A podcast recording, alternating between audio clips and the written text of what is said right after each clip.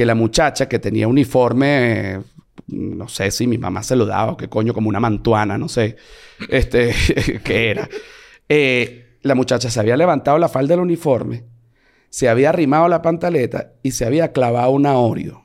Así en, en la vagina, chácata. En el hachazo. Entonces de bolas, como yo, porque que, Como que- monedita de... como monedita en, un, en una máquina, en una Maquinita, máquina. pues. I'm going back to my school today.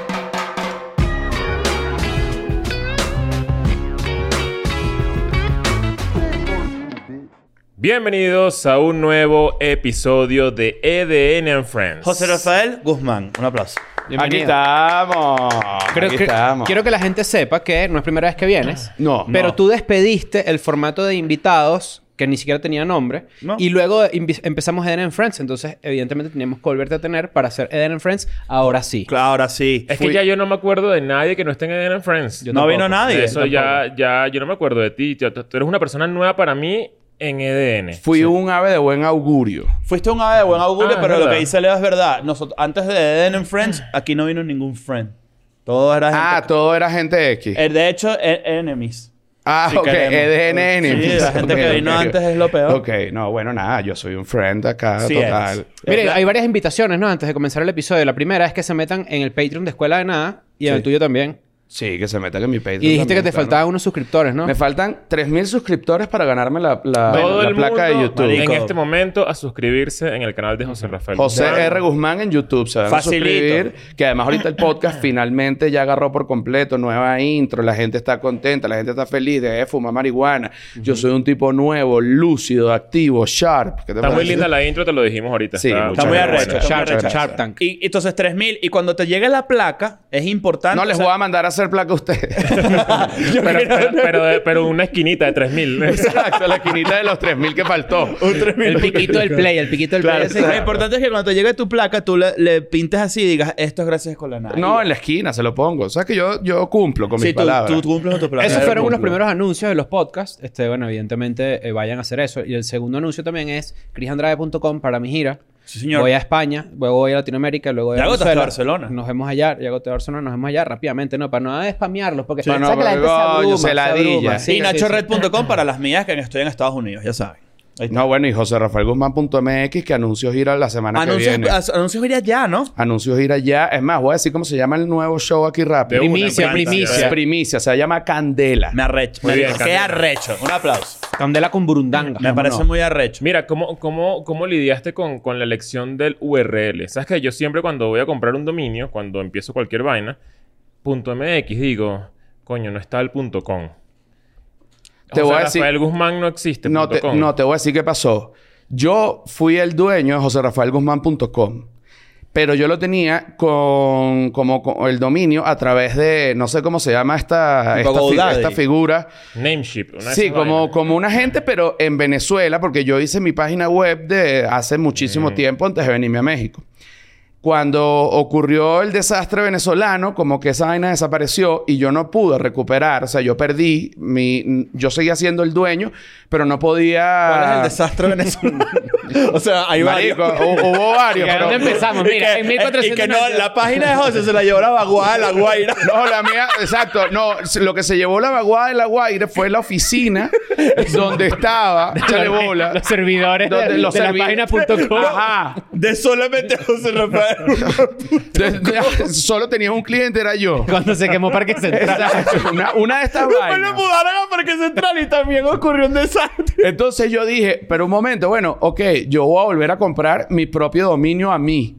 Pero ya mi dominio costaba como 6 mil dólares. Qué ladilla. Ah, Y dije, marico, 6 mil dólares es mucho por un dominio. Entonces busqué JoserafaelGuzmán.mx, que dije, bueno, vamos a ver, costaba 75 dólares. Dije, muy, muy distinto a 6000. muy distinto a 6 mil dólares. Y dije, bueno, marico, JoserafaelGuzmán.mx, pues, o sea, ¿qué quieres que te diga? Hay veces que yo, yo mi, mi truco, pero nunca lo he hecho, pero cuando tú, tú tienes un nombre que no logras dar con el URL, por ejemplo, Nacho Redondo. Na- yo buscaría Nacho Redond Punto dos. Punto dos. Punto Dominicana. Y bueno, y punto dominicana me sabe Pero culo, es un peo para la gente. Pero es un peo para la gente, pero... Hay que ponerse creativo. Pero también es, es único. O sea, como que es una manera única de dar la vuelta. Porque sabes que, que 6 mil dólares es un... O sea, tú dices José Rafael, Guzmán.com. Guzmán. Gus- Gus- Gus punto punto am. am. Ah, punto. Ajá, de pero Andorra, coño. por ejemplo. No, Amsterdam. Pero eso, pero José, José Rafael Gus.man está me- es medio página LGBT. Una foto ahí, marico. Una foto de dos huevos parados así en cruz. ¿Tú te acuerdas de tu primer correo? ¿Cómo no? ¿Cuál? Que a esto vamos. Este, y te lo digo, yo toda la vida, y yo siempre, cada vez que he hecho un cuento, soy como un viejo ladilla que tengo que echar como siete cuentos antes para llegar ahí. Pero yo en el colegio era una época que incluso fui obeso. Entonces a mí me decían Era el OV7. gordo, el OV7, gordo. OV7, O- era OV7. ese OV7, estaba OV7 feo. Entonces, y no, y como un durazno, como, como un poquito de pelito así en los cachetes, pero go- gordote, pues. Como una totonita. Medio Como una me- totonota. me- Medio bebé nenuco. Bebé nenote, bebé nenuco, hembrita o varón. No se sabía porque tenía unas tetas, compañero. Eso sí, te- yo soy pecoso acá. Y en esa época yo no me había desarrollado. Entonces tenía unas tetas, Te estás de portuguesita. marico, ricas, huevón. Unas, unas tetas, unas tetas ricas. No ricas para ser un varón, pero, coño, si hubiese sido niña, Claro. mi historia hubiese sido distinta, Claro. ¿no? Hubiese sido una gordita rica, pero, coño, lo que era era un gordote. Entonces, me decían el gordo. Y yo crecí con eso y a mí no me importaba. Para mí no era un bullying ni nada. Entonces, mi primer correo se llama gordoguzmán.hotmail.com. Marico, gordoguzmán.com. No, no, que vuelas llevan. Más allá de la, más allá de la página, Gordo Gordo. Guzmán es un buen nombre eh, artístico. Bueno, yo, pero yo después que, que, que rebajé, o sea, que ya no fui ese gordo, yo lo quise borrar de mi vida. Entonces después ya los otros mails, coño, no me acuerdo. El humano es un animal con Gordo Guzmán. el, el humano es el gordo Guzmán. El humano es el gordo Guzmán. Pero, pero fíjate que, que de niño, que, que te, que te bauticen gordos de niño, cuando los niños tienen unas formas raras, es injusto. No, coño, pero lo mío no, era No, pero el niño era- gordo es No, niño pero si gordo. gordo, Es como era que tú tengas fáctico. 7 años y te digan flaco, coño, todo. No, no, no, o sea, marico. Lo- ¿sí me nunca eres el flaco. O eres el gordo. Mira, en Venezuela, esto ocurría. En lo- los Gordo o o, negro. O pelirrojo. eres el negro, el negro, el, el pana negro. O el chino, o negrito. chino. claro, o el chino. también. Ya, no hay para dónde agarrar. Son esas tres. Eres el chico. ¿Qué pasó, chino? ¿Qué pasó, negro? ¿Qué hizo el gordo? Ya. yo era el gordo. ¿Qué hizo el gordo? Eh, para aquí. Claro, bien, claro. El doble G, doble G. Claro. Uno con doble G, el gordo Guzmán. ¿Qué cerca Claro. pudiste de haber estado? ¿Qué tan cerca estuviste de que tu nombre artístico fuera Gordo Guzmán? ¿Lo pensaste alguna vez? Tipo, verga. ¿Por qué? Deja- deja- bueno, lo hemos hablado un millón de veces antes. José Rafael Guzmán es un nombre bien complicado para un artista. Sí, es un nombre Bien ladilla, un nombre porque ladilla. Ya le diste, ya le diste su Ah, por lo personalidad. largo, ¿no? Por lo largo. Sí, Exacto, es bola. Es por lo como que largo José de- Rafael Guzmán y la gente... Entonces, primero, hay gente que me dice José Ramón. O sea, como que no, no entienden. O sea, los que me dicen... Empiezan con José, me dicen José Ramón. Pero los demás quitan el José y me dicen Rafael.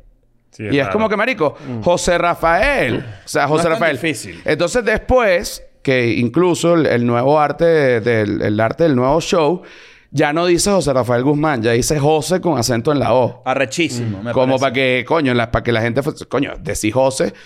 Coño, no es difícil. O sea, me pueden decir José en vez de decirme Rafael o decirme José Ramón. Porque mi peo es que mis cuentas de redes sociales son José R. Guzmán. Entonces la gente dice, coño, José Ramón.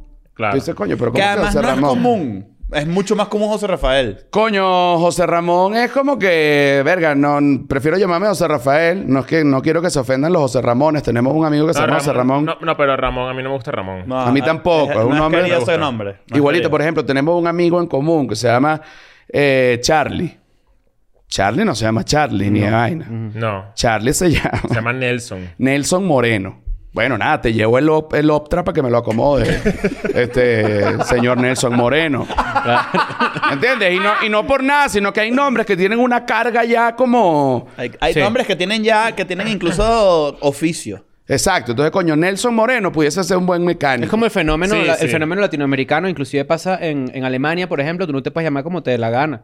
No, en. Alemania hay un registro de nombres que tú tienes que estar dentro de ese registro para que te puedan llamar así. Entonces hay ahorita un fenómeno Adolfo no es popular ahí. que No. no, fíjate que no. Es el nombre que no, eh, casi no existe. O sea, hay como tres Adolfo. Y, y fíjate que entonces. Y los tienen vistiados. No te puedes llamar Kevin.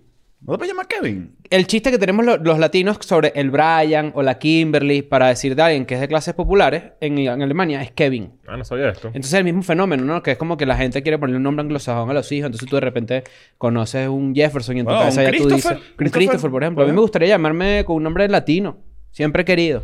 Aquí te llaman Cristian y como, como, Cristóbal. como- como un nombre latino que quisieras, ¿cómo Tomás. quisieras llamarte? Tomás Andrade. Tomás Andrade. Raro. Bueno, No, tal no. o sea, coño, pero es que uno... Siempre uno quiere lo que no tiene, ¿me entiendes? Pero es que no tienes cara de Tomás. No. Tú tienes cara de Chris. Tú tienes una buena cara, Chris.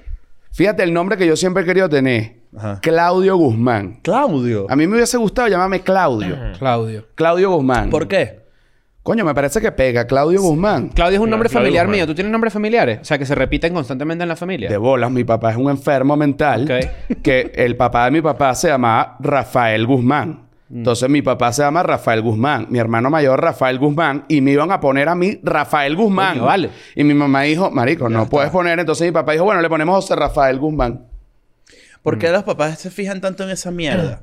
Bueno, es que... es Mi una- hermano es igual. Es una vaina como de dinastía, ¿sabes? Como pero qué de... Sí, pero de dinastía de la pobreza, porque yo nunca.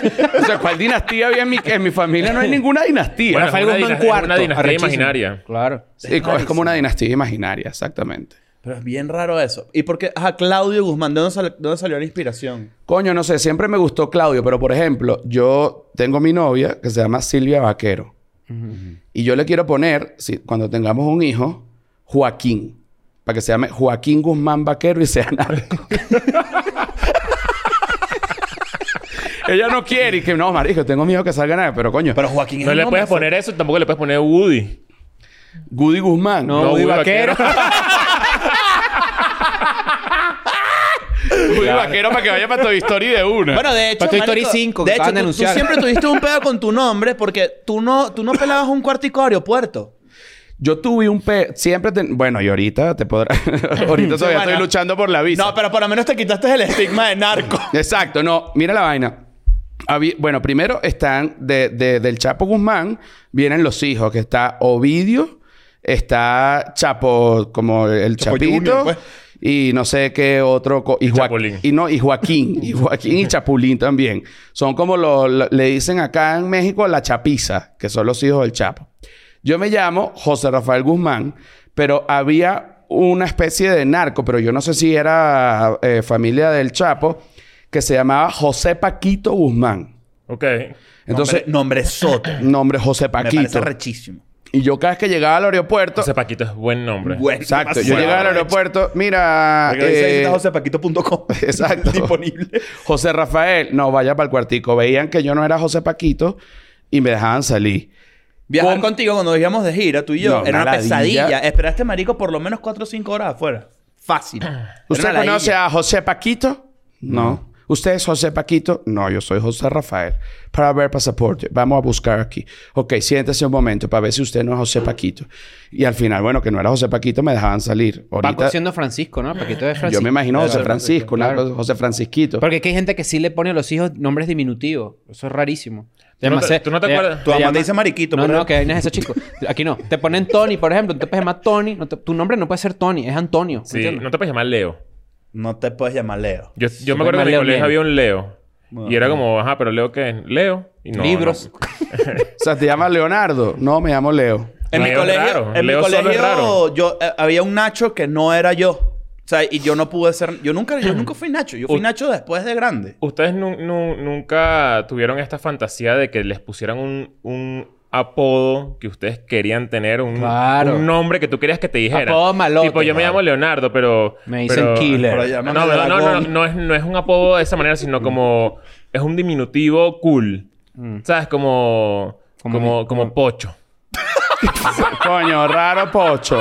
Raro Sí. pocho. Es raro, es raro. Pocho era un entrenador de fútbol que yo tenía. Pero tú entiendes lo que quiero decir, ¿no? Como que esa, esa Que tú gente tuvieras control de tu apodo. Ajá, como que yo decido mi apodo. Claro. No, no, tú no puedes Nada, decir apodo. Los No puedes apodos no decir se apodo. Sí, deciden. hay gente que se presenta con el apodo. No. No, ¿qué es eso? No, presente tu nombre. ¿Qué Después la dice gente Pocho conocerá. Rojas. No. No, ¿me entiendes? Le Bueno, resta como seriedad. Cha- Charlie, la gente jura que se llama Charlie, pero es que es mejor llamarse Charlie que Nelson Moreno, pues. Sí. Y además que su apodo... Pero está bien. Pero está... ¿Por qué Charlie entonces se llama Charlie?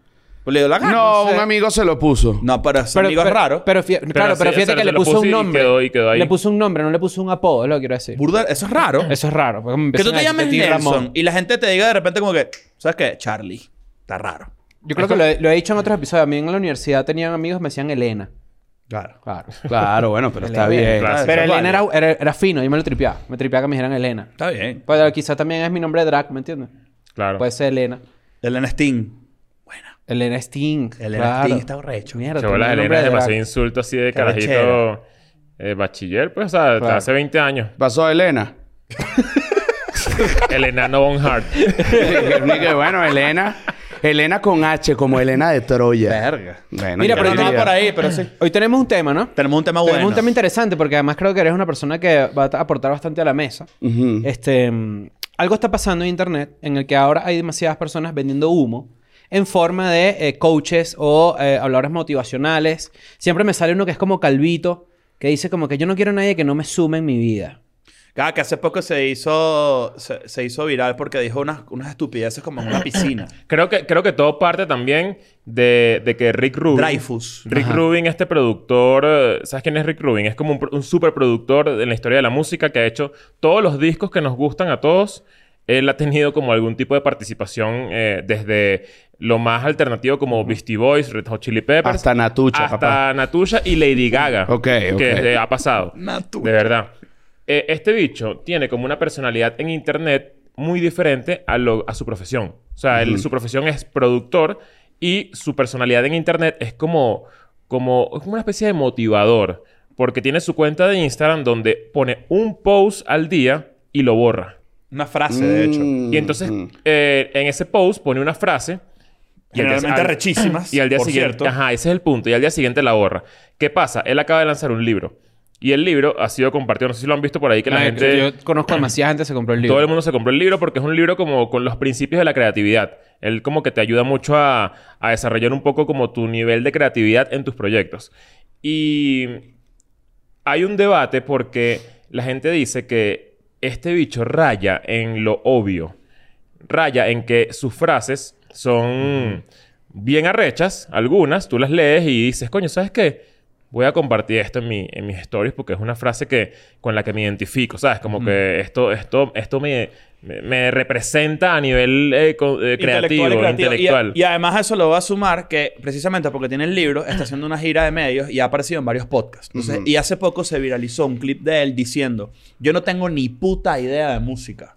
Yo solo tengo buen criterio.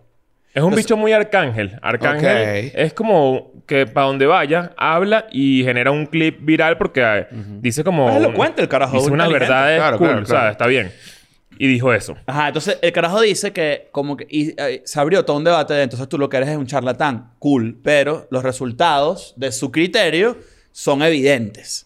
O sea, este es un carajo que dice, yo sé de música, a pesar de que no sé qué coño es un re o un do ni nada de esa mierda, pero yo me siento contigo y yo te puedo hacer, hacer un disco como, verga, jo- eh, los mejores discos de los Red Hot Chili Peppers, o los mejores discos de Beastie Boys, o los mejores discos de hip hop, de rock, de, de System of a Down, de todo lo que tú quieras, es el huevo pelado de Él, la vaina. él- él dice como que yo no sé de música, pero lo que yo tengo que tú no tienes es que yo confío demasiado en mi criterio.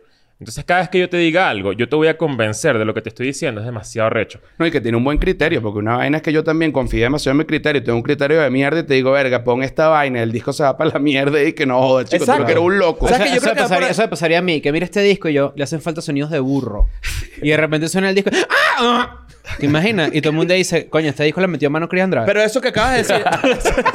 ese- ese- eso que acabas de decir, creo que es exactamente lo que hace que una frase dicha por Rick Rubin sea más arrecha, a pesar de lo obvio, que si lo dice otra persona. ¿Por qué? Pues tiene un prontuario demasiado maldito, de logros demasiado arrechos, que cuando esta persona te lo dice, te lo tomas más en serio. Porque dices, ok, bueno, este carajo tiene. Pero las ¿dónde está la raya? ¿Dónde está la raya entre vender humo y decir algo así? Porque, por ejemplo, yo puedo decir, la creatividad es crear. Wow. No, y es una gran verdad. La creatividad no es. tiene como consecuencia la creación de algo inexistente a partir o no de algo que ya exista o que simplemente sale pudiese ser incluso del manantial de tu mente. La gente dice, Mierda. "Ah, Esa es la frase que vamos a poner ahorita en un post de Instagram. Y en tal este cual momento. así en blanquito y igualito. en blanco con la foto así de José Rafael y, y vamos a ver qué tanto se puede compartir. Ayúdennos a compartirla y vamos a, A ver si se hace. a ver, sí, números, a exacto. entender cómo Es que yo- funciona. eso es lo que pasa con Manantial esta de la gente, mente ¿no? me dejó loco de bola. Evidentemente, yo creo que después que las religiones bajaron full, la gente ha buscado inspiración y, e iluminación en gente, ¿no? En Sí. otras personas. A lo mejor siempre fue así, pero había otro, otra vaina filosófica. En este caso, hay demasiada gente que vende humo.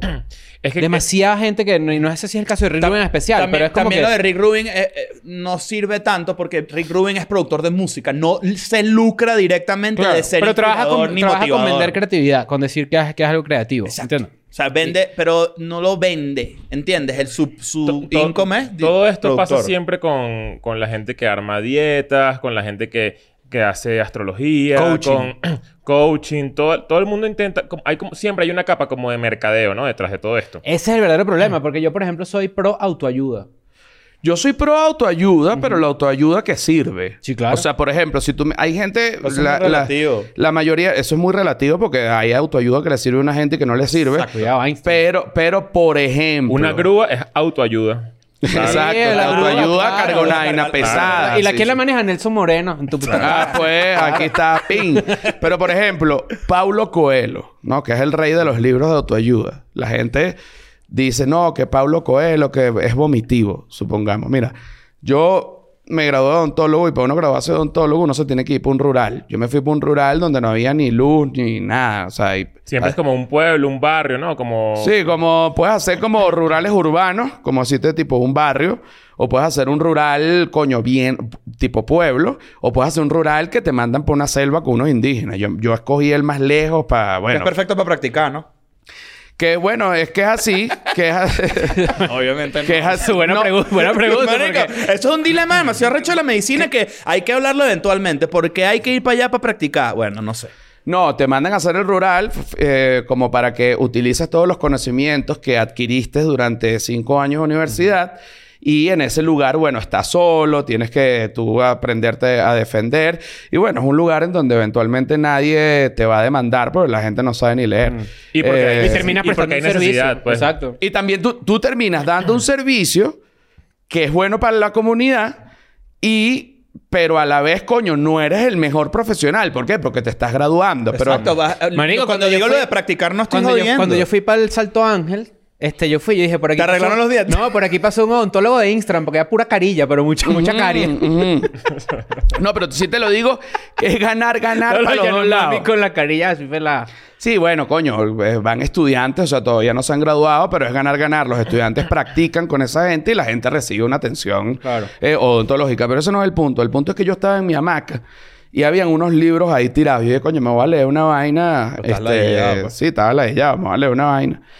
Y conseguí un libro que se llamaba Verónica decide morir. Un Y clásico. hay una... Es un clásico, ¿no? Y En verdad el libro como autoayuda, coño, es muy bueno porque es una muchacha que se quiere suicidar y entonces resulta que no se suicida y la meten como en un centro psiquiátrico en donde le dicen que por lo que ella hizo para matarse no, no se murió, pero que sí se va a morir. Entonces ella consigue, ella dice, coño, no me quiero morir y consigue las ganas de vivir, pero en ese intríngulis conoce un carajo que tuvo como un trauma y el tipo tocaba piano y una vaina, pero no hablaba. Y la Jeva, eh, que es Verónica, se desnuda y se masturba enfrente de este carajo. Yo me echo una paja, compadre. Claro. Yo me hice una Paja paja. en hamaca. La paja en hamaca literaria, huevón. Ok. Paja en no hamaca. li- imagen, imaginación. No, no era que yo me, que, que si puse una porno, que por cierto, que los, muchas personas de autoayuda dicen que es terrible ver pornografía, Sí. que es una de las peores vainas, que te quita la energía, que te produce eyaculación precoz.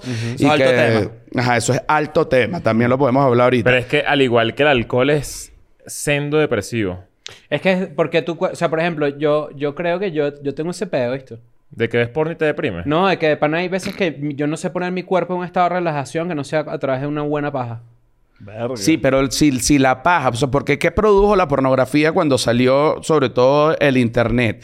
Que todo el mundo se empezó a ma- no sé si No, todo el mundo, pero mucha gente, trabajo coño, la más para, para que pudiese hacer algo, Coño, vale, no, no, la gente se empezó a masturbar compulsivamente y eso hizo que la gente tuviera una percepción distinta con respecto al sexo y que mucha gente incluso, por un lado, eh, eh, como que utilizara la masturbación en vez de conseguir una, coño, salir, conocer gente para tener sexo, sino que como que de alguna manera, bueno, utilizó fue la masturbación y, y listo. Entonces se empezó a masturbar como que de una manera compulsiva y esto causa, sobre todo en los hombres, obviamente, eyaculación precoz. Ahora ra- lanzo aquí rolo de tema.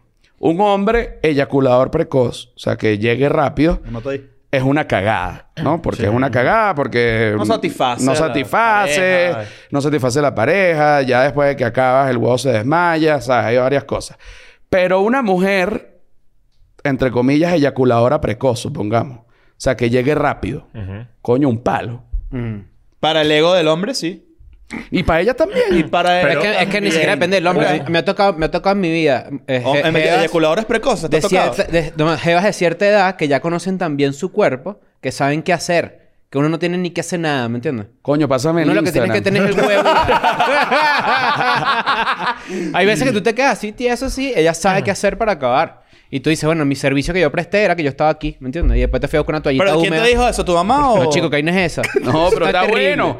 Pero está bueno. Por- pero por eso digo, el tema de, de llegar rápido para los hombres es una pesadilla, pero para las mujeres es una bendición. Claro, porque es Claro. injusto además, porque cuando el, este, el Y las sexo mujeres suelen termina... ser el sexo también. suele terminar cuando el hombre acaba. Claro, porque ya el, el pene te dice hasta luego, mi compadre, y cae muerto. Sí, correcto. Entonces ahí es cuando además caen en la locura de que me voy a tomar un Viagra para entonces no para durar más, sino que para cuando acabe todavía tenga el, el pene parado. Entonces efectivamente se te queda el pene parado, pero entonces sigues cogiendo ya sin ganas. Entonces, coño, no Lo que es... haces es dormirte con el huevo parado. Exacto. Hay un huevo que hay, hay un huevo después de acabar, que este huevo pueden verlo ocasionalmente, que es el, el huevo que está desmayado, pero vomitado, porque le queda como un hilito ahí como de... La gota de Saurón.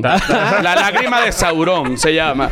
Esa, esa gota se llama la lágrima de Es Saurón. triste, esa, esa gota es triste. Es la última gota. y, te- y, y- y va... la gota que derramó el vaso. La gota que derramó el vaso. Y esto va también, eh, con respecto a los hombres, la paja de huevo aguao. No, no se recomienda, en mi opinión. No se recomienda, en la opinión. eso es, forza... eso es porque estás Es aburrido. que es innecesaria. crucigrama. Es innecesaria. Estás aburrido. Paja aburrido. Es como que, ¿qué hago? ¿Me hago la Tu paja? huevo, tu huevo como que... es un pedo. No hacía falta. No, el huevo se voltea y te dice, marico, no lo hagas. Y uno y que ven acá, chico. Claro. Ven acá. Que fíjate que puede ser autoabuso si eso llegase a existir. No, abuso al huevo. Ah, mira, abuso al huevo. Es ¿no? al- es Pero abuso al huevo no te huevo. puede El huevo denunciar no así como- quiere. El huevo no te puede denunciar así como yo los Yanomami no te pueden denunciar. Exactamente. el peor de los dientes, ¿no? es como si, si lo lleva, coño, si- por transición, es, es como una paja rural. Es la paja rural. Es la paja rural, que es la paja- Pero volviendo al autoayuda y todo ese peo, yo creo que nosotros crecimos en una época en donde había demasiado cinismo, porque entramos en el posmodernismo, de criticar a la gente que buscaba ayuda en unos libros, en unos consejos. Yo crecí con ese pedo, de que la autoayuda es lo peor, y bueno, no necesariamente, ¿me entiendes? Yo- hay una que es cursi, pero hay otra que te puede ayudar. Pero, pero es que sabes que todo eso se convirtió como en un nuevo género. El- por ejemplo, ah, exacto. Los comediantes que son al mismo tiempo psicólogos, yo creo que es un nuevo género. Yo lo respeto, está bien, no es lo mío, pero es esa gente que todo el tiempo te está mandando para terapia. Y no Yo, yo qué. mando para terapia. Yo, yo, Yo mando También para terapia. eso. Bueno, por eso, un mensaje para usted tres. Eh, eh, todo- Deberías ir para terapia por eso, ¿viste? Pero es eso, como que un género que, que- que se creó en, eh, como, como fusión de dos cosas. Y ahí intervino el peo de dar un mensaje más allá de, de, de- de como de lo crudo de la profesión de comediante, ¿sabes? Que, Mm. que es hacerte reír. O sea, yo quiero que tú me hagas reír. Ya no, ya no es tanto así. Sí, es- ya, ¿cómo ya, le- ya es como Comenzó que... la vertiente de te- también te hago pensar y te hago Ajá, conectar. exacto. Ya, ya, y es una vaina que yo no veía antes. Yo no sé si tiene que ver con las cajitas de preguntas de Instagram, con los clips de los inter- las interacciones en los shows, en los... en- en- De en- crowdwork. Ajá, como crowdwork. No sé si tiene que ver con eso. Pero me parece interesante que es un nuevo género, ¿sabes? Como que es algo que, que existe y que, y, que, y que cada vez la gente le, le para más bola. Yo creo que eso lo puso de moda Chapel. en un momento determinado. Cuando, cuando él em- empezó como esta corriente de los comediantes que dicen, yo no solamente te quiero hacer eh, reír, te quiero hacer pensar, te quiero hacer cuestionar, te quiero hacer Yo creo que dudar. eres el máximo representante, pero habría otros. Que... No, pero yo creo que es Claro. diferente. O sea, yo, digo- yo me refiero a que si Daniel Javif Pero no es echa dos chistes en Instagram, ambos profesiones se juntan. No, y, y- y- y Puede Daniel. Javif se pone, se, se ti- si se tira para la comedia, llena estadios, huevón. A eso me Porque, refiero. porque Yo a la gente también ser. le fascina. A eso me refiero, como que siento que de, de verdad hay- no, no hay mucha diferencia en que tú estés todo el día en una lloradera ahí en tu Instagram haciendo comediante, que a mí no me gusta, a gente que sí le gusta seguramente, eh, y que venga un carajo como Daniel Javif, que es un bicho que hace coaching y todas estas vainas como autoayuda y no sé qué, y se echa unos chistes también. Yo siento que entonces siento estamos que hay- hablando- Dice que de una- un violador que ve una vaina y se inspira y dice, lo, hoy lo voy a hacer. Coño, no sé. Coño, no, espero que no. Sí, no creo. Pero No. fíjate que tú lo que dices... ah, Perdón que te interrumpa. No, No, que, que, que lo que lo que tú dices, Chapel quizás es el máximo representante de una mezcla en donde mis opiniones son válidas. Pero entonces aquí vuelve full circle varias cosas. El peo de que, de que las religiones decayeron y la gente busca inspiración en los demás suele ser que un comediante sabe articular muy bien las ideas. Eso es lo que voy. Es una persona extrovertida, la que Exacto. estamos pero, hablando ya. Pero, pero también llega el punto en el- de la vida en donde de repente la comedia y el cinismo y tal, y de repente los chinos son unos malditos porque hacen esto, los negros son así, los blancos son así. Eso de repente empezó la, empezó la, la corriente de comedia alternativa, que pasó con Mark Maron, con Patton Oswalt. Ellos empezaron como a ver para adentro. Claro. O sea, empezaron a hacer introspección. Y de ahí se dieron cuenta que también existe comedia. La comedia introspectiva también existe. No, pero realidad. aquí, aquí voy con No, esto. no, es- y eso me parece demasiado recho y yo consumo mucho de eso. Pero, pero, Pero, es muy parecido a lo que estabas planteando. La, la Pero yo comedia siento, para que, yo siento que hay una diferencia. O sea, siento que hay no una es diferencia. preachy. No, pero mira, mira esto, mira como yo lo veo. Está la comedia, que es la comedia simplemente para hacer reír, que es totalmente válida y, y- y- y de hecho es el, el fin real de la comedia, que es esa. Pero yo creo que esa, la, comedia también ha ido mutando así como, coño, como la, la forma de los carros, como la tecnología, etcétera. Y entonces los comediantes empezaron a también a mirar para adentro para sacar chistes. O sea, porque coño, como que de repente que, verga, no se me ocurren a lo mejor tantos chistes, pero tengo un cuento de que una vez una mujer de servicio me, que me pasó, por ejemplo, pero eso no lo he contado en el stand-up ni nada. Pero que sí, una mujer de servicio se ponía galletas Oreo que acabas de pedir, por cierto. Y si Oreo quiere patrocinar Escuela de Nada, que lo haga ahorita, es el momento de, de- de eso. Eh, que una... Mi mamá Que me... dan cáncer, a menos que paguen. Exacto. no, no, sí, no, pero claro. esta, esta, mi mamá me dejaba en la casa y me cuidaba una muchacha que trabajaba en la casa. Entonces, esa muchacha, mi mamá, coño, sintió que había una situación rara. Eh, ¿por, ¿Por qué? Porque cuando ella me bañaba, yo era un bebé de dos años, pues, y se me paraba el pipicito. Y mi mamá decía, coño, es normal que de repente un niño se le pare el pipicito, pero coño, no es normal que todo el tiempo se le pare el pipicito.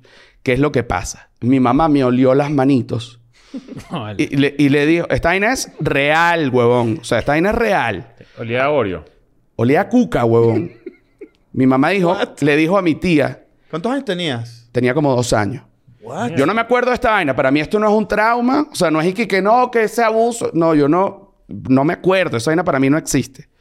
Pero mi mamá me lo contó. Cuando ya yo cumplí como 16 años, me echaron este cuento y yo dije, mierda, pero este cuento es maravilloso. O sea, o sea, esto es todo un cuento. Mi mamá le dice a mi tía, su hermana menor, coño, yo siento que este, que José Rafael huele a cuca. Y mi tía le dice, no, pero ¿cómo va a oler a cuca, chica? O sea, ¿de dónde? No, pero huele. Entonces mi tía me no, yo no, yo no siento, no, no, tú estás loca. Bueno, lo dejó así. Pero mi mamá, a cada vez que llegaba de la casa, este niño huele a cuca. Huele a cuca. Entonces mi tía, no huele a cuca, chica. ta".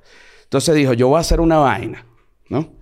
Yo lo voy a dejar y le voy a decir a la muchacha que lo cuida que me voy a tardar como ocho horas, que voy a hacer una diligencia larga. Doy una vuelta como de 20 minutos y me voy a meter calladita para la casa.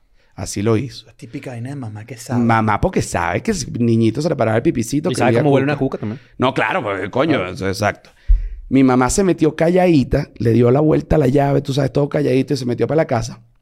Y ahí fue que descubrió que la muchacha que tenía uniforme, eh, no sé si mi mamá se lo daba o qué coño, como una mantuana, no sé, este, qué era. Eh, la muchacha se había levantado la falda del uniforme, se había arrimado la pantaleta y se había clavado una Oreo Así en, Chácata. en la vagina, chácata. En el hachazo. Entonces de bolas, como yo, porque que, Como que- monedita de... como monedita en, un, en una máquina, en una máquina. pues. Y me ponía a mí a comerle la Oreo directo. Claro, yo era un bebé, weón. Yo lo que quería era la Oreo. Yo no entendía la Bebé cuca. quiere Oreo no cuca. Bebé quiere Oreo, bebé no quiere cuca. Por eso estaba la Oreo, porque si bebé quisiera cuca, quita la Oreo. o sea, que Porque- si con las orejas que tocabas, excepto por el huevo, ¿ok? No, por eso, pero es que yo no, para mí esta vaina yo no me acuerdo. Entonces, Entonces, esto es Dante. esta vaina es dantesca. Mi mamá la agarró por los pelos, la pateó, la cacheteó, le dio coñazo, le sacó la ropa para la calle y la tiró en la calle, le dijo que iba a llamar a la policía. Llamó a la policía. No, que... Mira cómo huele el niño. No, no, no, no, que, que el niño fue abusado. ¿Quién cogió al niño? No, la muchacha que lo cuidaba se puso un- una Oreo en, en- en la vagina y eh, para que el niño le comiera la Oreo. El policía, que verga, qué rico.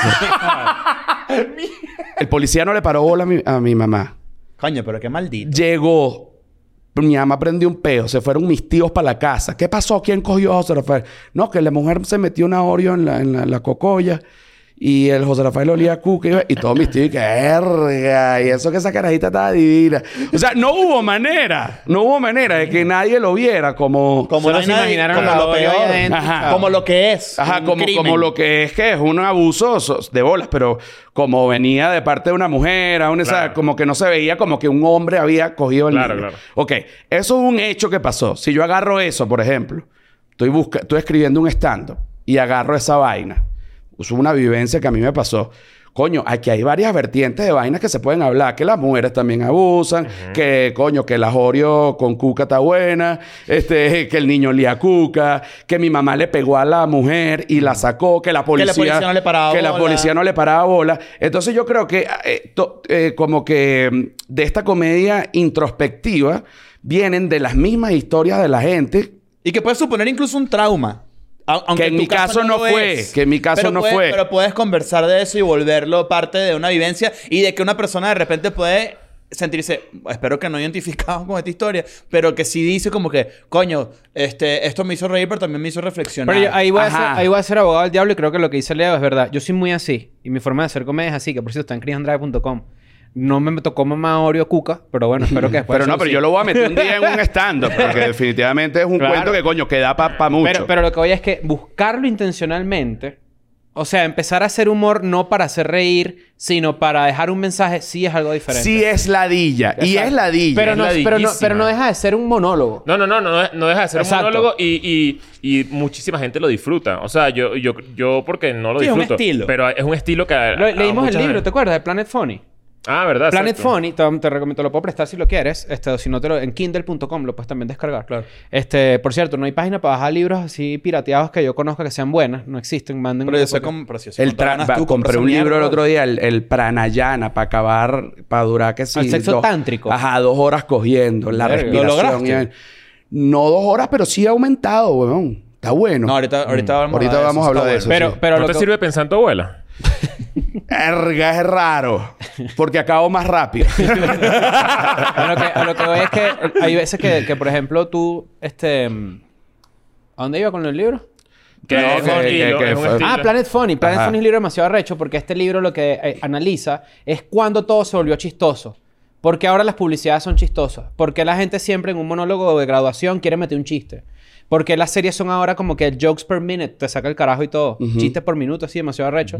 Todo eso aumentó. Entonces es como un análisis bastante arrecho cultural sobre por qué todo tiene que ser chistoso. ti, por ejemplo, yo, por ejemplo, a mí no me gusta que todo sea chistoso, ¿no? Ha- Habla mucho de que, de que todos tenemos un comediante eh, Adentro. eh, adentro. ¡Ay! ¡Ay, ay, ay, ay, ay, Tú- ay! tú- a ti te encantó, por ejemplo, el, el especial de HBO de Gerard Carmichael. El Sí, último. claro, demasiado Eh, recho. eh, Rotaniel Sí, se sí, llama. sí. A mí me pareció que eso es mucho de lo que estamos hablando ahorita. Sí, sí. A mí no me encantó, eh, pero entiendo por qué puede gustar burda. Yo lo que siento es que es un poco aburrido y hay veces que yo me meto a consumir cosas y digo, yo quiero reírme. Hay veces que yo busco reírme. Y de repente viene Y- el y- cuento así que sí. La, vez, pr- la primera vez que me violaron. Entonces, verga, hay más. Pero, ajá, exacto. Como que yo digo, coño, no, no, no vine a esto. ¿Sabes? Sí. Como que hay veces que siento incluso que esto, esto es un poco más atrevido lo que voy a decir. A ver, a ver. Que esta, eh, esta, ca- esta caja de preguntas y todo el pedito de los clips, de los reels, no sé qué, de los comediantes hablando, crowdwork y todo el peo, ha hecho un poco flojo a los comediantes. O sea, como que... Es, fa- es- es fácil. O sea, como que siento que yo no he visto desde hace rato a un comediante hablando 10 minutos en un reel, por ejemplo. 10 minutos hablando este cuento que tú me acabas de echar que me mata de la risa. Que seguramente lo haces y es un palo. ¿Sabes? Eso no lo veo. Como que yo veo otras cosas que, que, son recursos como muy repetitivos Bueno, que pero también... funcionan. es- Ojo, También esto- eso lo ves porque la, la mayoría de los comediantes no está dispuesta a sacrificar su material para ponerlo en redes. Claro, no son comediantes de Instagram. Exacto, sino que lo guardan para su especial. Yo, por ejemplo, jamás pongo cosas que ya de rutinas ya quemadas. Pero si yo, por ejemplo, salgo ahorita a, a- de gira, que también nachorrondo.com, nachorrondo.com, este, salgo de gira y estoy grabando el show porque, coño, estoy moviendo una hora nueva y estoy revisando no sé qué, lo más probable es que saque un clip solo de crowdwork porque no quiero revelarte mis chistes nuevos. O Porque por no, cuando ejemplo, en mi viendo, caso, así, eh. en mi caso, que yo no hago crowdwork, o sea, a mí no es que, y no lo satanizo ni nada, sino que es una vaina que no se me da. O sea, a mí me gusta hablar yo y que la gente se cague la risa y vaina. Ahorita hay como una tendencia, marico, súper mar- marcada de que to- todo lo que tú ves de stand-up, no todo, pues, pero mucho de lo que tú ves en stand-up es gente hablando con el público. Yo realmente no hablo tanto La con el mayoría, público. La-. Yo eso lo respeto mucho si lo veo en vivo. Si yo lo veo grabado y utilizado para Instagram, yo digo como que coño. O sea, como un, Ahí estoy un especial, ¿sabes? Como Ahí- una a- a- vaina. ahí estoy contigo. Como que eso, eso no, eh, tú no- Si tú metes crowdwork en un especial de una hora de YouTube, ¿te falta escribir? Te- Yo pienso, yo Te te, falta te lo escribir. Yo digo, te lo digo. Yo, pien- yo pienso, yo contigo, pienso eh. eso. Pero sí te digo, por otro lado, siendo abogado del diablo, que la gente pone el crowdwork en Instagram por lo que dice Nacho, para no Claro. quemar la ruta. Porque, por ejemplo, yo hago... Yo lo hago por un- eso. Ahorita yo tengo, o sea, como que el mindset de un show anual. Entonces yo no quiero... que- De repente, coño, claro. suelto un chiste porque al final, marico, es una hora y media de material. Si sueltas eh, un minuto, no... porque, no- y porque- nada. porque quieres aprender a distribuir, ¿sabes? Como tu año eh, en que, coño, también tengo que alimentar mis redes, pues, ¿sabes? De bola, de Pero bola, ojo, de por- bola. ojo también porque, por ejemplo, cuando, H- cuando HBO empezó a sacar especiales, la gente que iba a ver, y esto lo dijo Chris Rock en Talking Funny, creo, si- o si no lo dijo en otro lugar, él dijo, la gente me pedía que yo hiciera los chistes que ya había hecho Eso en lo dijo especial. Sein- lo- fue Seinfeld, los greatest hits. Entonces eso pasa, bueno, Seinfeld inclusive es más viejo, ¿no? Pero eso le pasaba a Richard Pryor, que él sacaba los discos, la gente se acostumbraba a escuchar el disco y querían que él recitara la vaina. Lo Como- que ellos como- ya conocían. como Ajá, como un disco. Ajá, ajá. Pero fíjate esta vaina, que esto es un punto buenísimo ahorita aquí que, que- que los tres hacemos comedia. Está esa vertiente, que, que Seinfeld es el máximo. A mí, a mí me parece que, que, verga, que es un... Obviamente Seinfeld es Seinfeld. Pero a mí me parece que es un flojo. O sea, marico, no me o, sea, gusta. tú, o sea, tú no puedes agarrar, huevón, y decir los mismos chistes de hace 25 años. Es que, un flojo de mierda. O sea, de, que, que, o sea, de pinga, Pero es pero... que él es muy cínico. Él dirá, ah, sí, yo soy un flojo, pero mira los carros y la plata que No, tengo". está bien. Y yo no estoy de acuerdo. Yo estoy de acuerdo contigo. Yo no estoy de acuerdo con no, eso. y, y- y el éxito no se discute. Tú lo por viste en ejemplo, vivo, ¿no? porque Sí. al ¿Y final la cuál gente me va a tu- decir, ¿qué bola tienes tú de decir que cuento. Seinfeld es un flojo? Si me preguntas a mí, un análisis de Seinfeld, verga, tuvo más éxito su serie y de ahí saltó para el stand-up, o no sé cómo coño fue la historia, pero realmente, mira, marico, o sea, mi historia como comediante... O sea, si yo repito un chiste, la gente me dice, no, joder, ese chiste repetido. Ah, La gente quiere, en mi caso, que yo tenga, cuando tengo una rutina nueva, que todo sea nuevo. Eso- eso es producto soy- de los tiempos Yo también. soy, yo soy así. Yo soy, o sea, yo soy el público que exige eso. O sea, yo digo como que, coño, yo quiero ver algo nuevo. Exacto, ya yo, y además, ni que fuese, huevón, eh, un chiste, un recontra hit que sí de, de, de los Beatles, huevón. O sea, es como que, mira, no, un chiste no es una canción, marico. Es que, es que, es que creo que Estoy el punto está ahí. Como que hay un amor muy fuerte entre el comediante y sus chistes. Entonces, como que hay un celo que, que, que quieres como alargar la vida de cada chiste y no soltarlo, no, no, no matarlo porque lo dijiste en un lado. O sea, es como que esas cosas yo no las entiendo porque eh, hacer contenido eh, y que sea un palo para ti es difícil. No, marico, tú tienes un chiste que escribiste y trabajaste un montón de tiempo. No es mi caso porque estoy como que recién comenzando en este peo, pero tú haces un chiste, lo escribiste, lo probaste, le diste todo un montón de vueltas para que se convierta en un reel más de 700 que viste al día. Eso es, eso es una vaina triste. Lo guardas para un especial. Exacto. Que ya el especial también perdió las... af- O sea, yo siento que también, como fanático de la comedia, yo no sé si... Yo creo que todos aquí fuimos fanáticos de comedia antes de hacerla, ¿no? Sí, claro. Con los comediantes pasa mucho Verga, eso. menos yo. Ah, mira, ves, interesante. Bueno, yo, yo, yo no consumía stand-up. No consumo stand-up, de hecho. O sea, como que yo no soy muy de, de ver un especial así. Lo veo para, para entender y para aprender un poco, pero... A Yo mí siempre por- me llamó la atención eso de ti. Yo cuando te conocí, tú no... Tú no... No, y todavía. O sea, Nacho puede dar fe de esta vaina. Es verdad. O sea, yo soy un carajo que no... O sea, Primero veo muy poca televisión. Yo lo que veo es YouTube y vainas de guerra. O sea, yo veo guerra y cuca. O sea, es una vaina que, que no hay... Y, y, y, y no me canso, marico. Y es lo único que me interesa. O sea, obviamente he visto eh, una cantidad de películas. Coño, te vi Titanic. Verga, bueno, de bolas. Este, te, te, te vi... Estás conectado en la primera capa de la cultura pop. Exacto, o sea, pero, pero, por ejemplo, yo no soy una persona que, verga, y que salió el último especial de Dave Chappelle, yo lo voy a ver. Es como que me sabe a culo, o sea, en tal caso, si lo llegase a ver, porque también los he visto, o sea, porque tampoco, coño, con el tiempo también entiendo que hay que tener referencias, o sea, y que hay que ver las vainas casi que por trabajo. Coño, de repente digo, verga, la estructura de ese chiste está rechísimo y yo tengo una vivencia parecida, o sea, puedo, porque yo, yo como lo veo, es como que está el chiste como tal y está la estructura, o sea, como una persona estructura un chiste.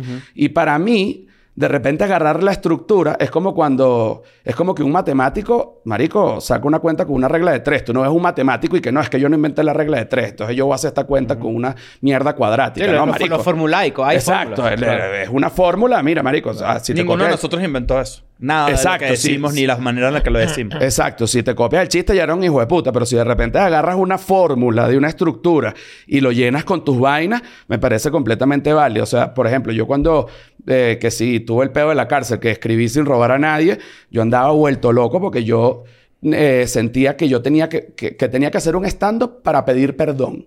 Al, al público. Como que perdónenme, no, no, por favor, no, créanme, yo soy una persona buena, una mariquera así. Entonces yo, para poder salir de ese peo, me vi el de Hassan Hansari.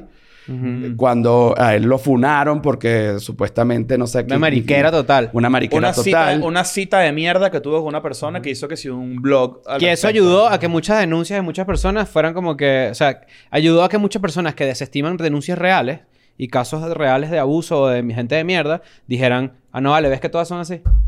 O sea, por culpa de ella, ¿me entiendes? Bueno, Sí, claro, pasó- porque pasó. yo- yo- que tampoco es la- pero él... No, no, que tampoco es la idea, ¿me entiendes? Entonces, yo vi el, do- el especial de él, aunque los casos no tenían nada que ver. Porque Eso él no dirigió estuvo- Spike Jones, ¿no? Iba a decir eso, que, eh, que en, en- en ese caso de no ver tanto comedia y, y como buscar una, se- que, que existe una referencia, a mí me pasó con ese especial justamente que dije, que vuelas que yo de aquí rescato mucho. Por ejemplo, el, había una cámara como muy diferente en ese especial. Es que ese, porque la ese cámara especial como es que de- enfocaba la espalda de él. Ajá. Había una- Y- esa y- cámara fue diri- y le da la vuelta. Y, y había dije, como- qué bolas que... ¿Por qué no hay comediantes que hacen eso? ¿Sabes? Como que todo es como la, la misma primera... ¿Sabes? Como muy parecidos todos. Sí. Pues es como un... Bueno, lo que pasa es que Un, a- un, te- un- Un formato. Un formato, nivel- una a nivel- plantilla. a nivel de entretenimiento es difícil, o sea, ya de por sí es difícil eh, estar una hora viendo a una persona hablando y ya Claro. es bien complicado. Imagínate, o sea, entonces claro, volverlo dinámico se puede hacer incluso como que mareo. Yo, yo creo que eso, eso lo es, es lo que está pasando con el fútbol, con la Superliga y con todas esas que ya no vainas. da risa. Que ya no da risa. y que además hay gente que dice, el fútbol necesita otro tipo de... de como de, de, de perks, ¿sabes? Como de... Como la sí, Kings como League. que... Y vino la Kings League, que iba y hizo su vaina.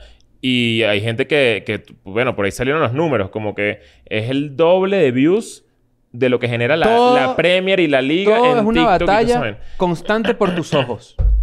Todo es una batalla Ajá, constante sí, por Sí, tus por el ojos. entretenimiento. Entonces, por es que la ejemplo, competencia es muy salvaje. Es como el pedo de los sketches. Los sketches como que eso ya pasó de moda en el 2015, qué sé yo. Y luego se mutó a sketches como un poco más corticos. Y en- los últimos que hace la gente, que por ejemplo Tim Robinson en Netflix, son una vaina ya ida es conceptual. una ida. Pero, pero y- Funny or Die y todas, Brutales, esas, ¿no? y Pero... todas esas vainas, o sea, eso murió en el 2017. Ujú, O sea, ya la- nadie hace eso.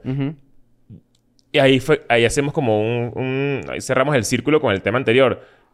¿Qué pasa entonces con el comediante de Instagram?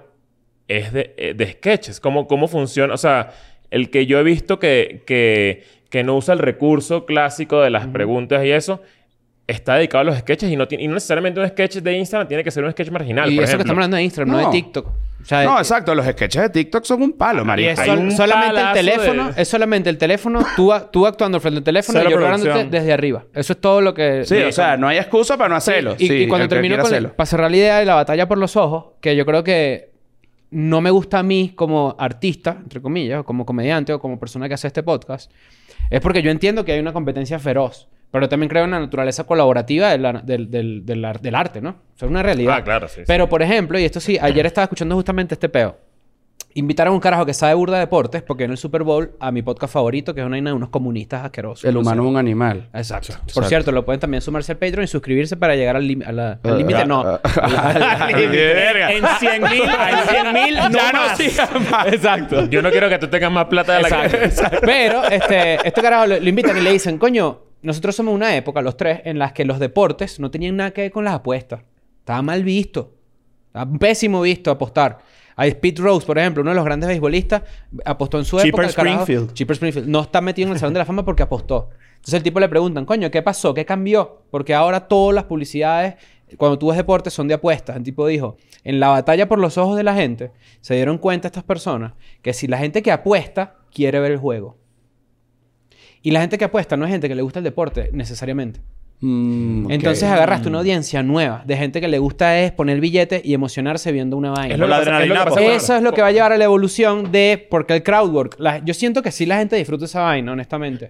No, porque claro, de repente... la gente lo... Nadie es coño. No, no, no, porque, hay exacto, otras, sí. porque hay otras habilidades involucradas. Por ejemplo, a mí me gusta hacerlo. Pero no me gusta mostrarlo porque sí me gusta, dentro de mi mente mariquita artística, que eso se quedó ahí. Es único. Nadie lo Yo vio. estoy contigo ahí. Exacto. Entonces, este, y también le suma valor a que tú vayas en vivo a ver qué coño pasa ahí, ¿me entiendes? Mí- yo sueño con hacer un show de comedia, el que de pana no sé qué va a pasar.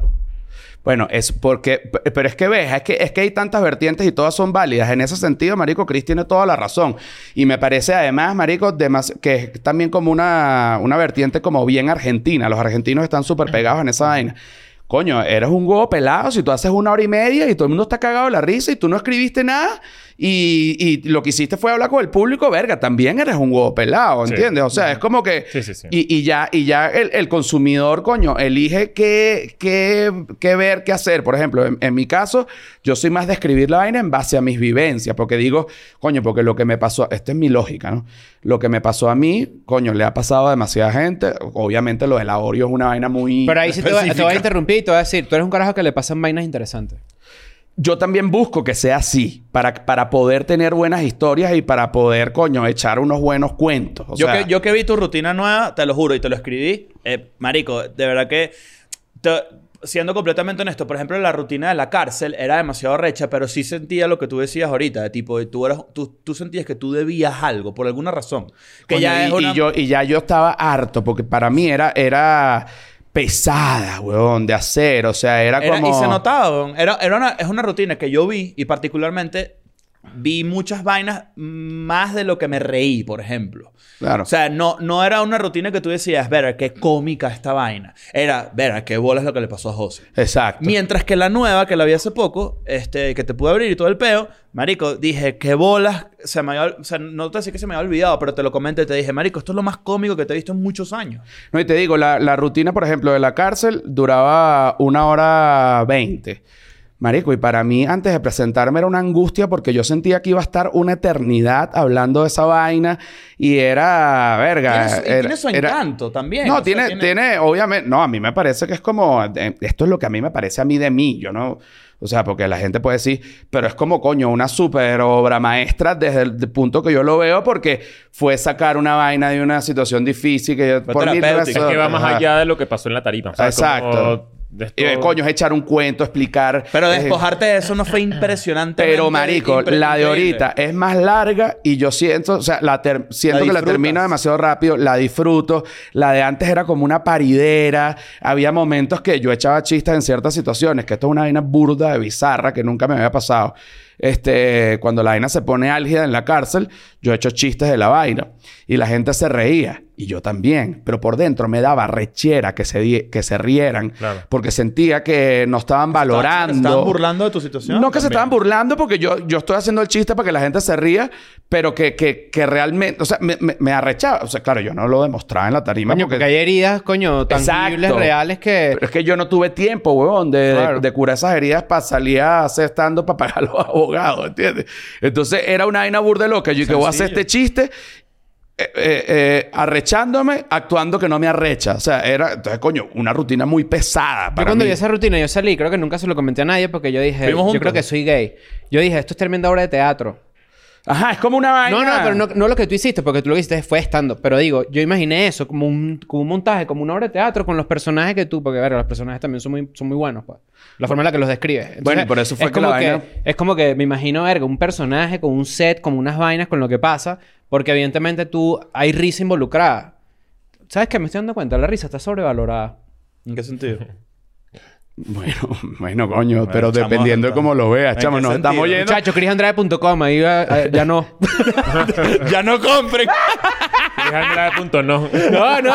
Es que, me- es que, ¿sabes qué? Yo sí pienso esa vaina. Es como que, este, cuando salió Hannah Gatsby con el pedo que la, la, la- la gorda, ¿sabes? La que, la, que todo el pedo y vaina. Es como que, marico, todos los comediantes la criticaron, pero porque les dio en la madre. Y Pero un- ya va, explícame porque yo no sé este cuento. ¿Te acuerdas que salió una australiana, Hannah Gatsby, que hizo un, come- un especial de comedia? En el que ella contaba, este, un- bajo, bajo su punto de vista feminista, super hardcore, todo lo que ella había pasado en su vida, que ella era una lesbiana, creo que contó como alguna violación, un pedo. El verdadero punto de eso, perdón que te interrumpa, el, el- el- el verdadero, la polémica que hubo alrededor de ese especial en particular es que ella decía que más nunca iba a ser self-deprecating humor. O sea, que Ajá, ella, ese es el peo. Que, ella, nunca se iba quería a- burlar de a- sí misma. Que ella nunca más se iba a burlar de sí misma, ni iba a hacer chistes de ella misma, ni de su físico, ni de cualquier vaina que ella sintiera o, o- o se, o se identificara o pensara. Y automáticamente después, en su próxima, en su siguiente especial, tengo entendido, pues no lo vi, ¿ok? Este, lo hizo. Entonces, bueno, pero que- échale una, échale una vista. Se llama Nanette. Échale una vista porque sí es una vaina interesante de ver. Sobre todo porque ella es australiana. Y la- los australianos, así como los argentinos y como la gente de Estocolmo y la gente que no está en el núcleo de Estados Unidos y Gran Bretaña, hacen humor burda diferente. Sí. Que ya el gringo y Gran Bretaña son diferentes entre sí, pero sí tienen como una vaina distinta. Claro. Entonces la Jeva, por ejemplo, cuando hace este especial, yo quedé loco porque ella hizo unas vainas burda, burda interesantes que es como que... Estaba reclamando, estaba reclamando. La risa viene después de la tensión, ¿no? Entonces, si, si a ti te gusta este pedo que estamos hablando del libro, de que haya risas cada 30 segundos, ¿verdad? Está bien, eso es tremendo comediante, te vas a reír que jode.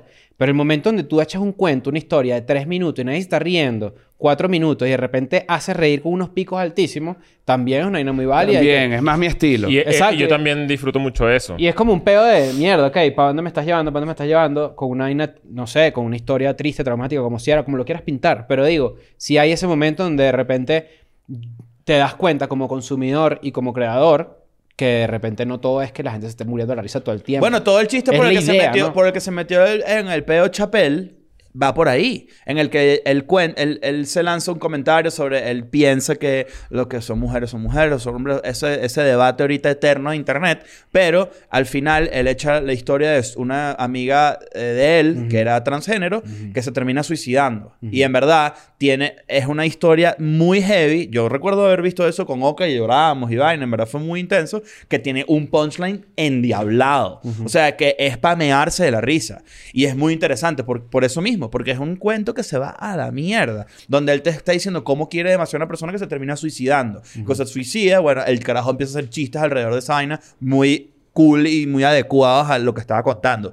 Este, y eso es, a, mí, a mí me parece valiosísimo, eso me parece rechísimo. Claro, eso va de la mano con el tema inicial, que es la gente que de repente dice, me quiero sentir... O sea, por ejemplo, todos últimamente estamos como que en una etapa, o la sociedad en general, vivimos en una sociedad, no sé si Vivimos en una sociedad, sí, sí. donde la no so- estoy de acuerdo.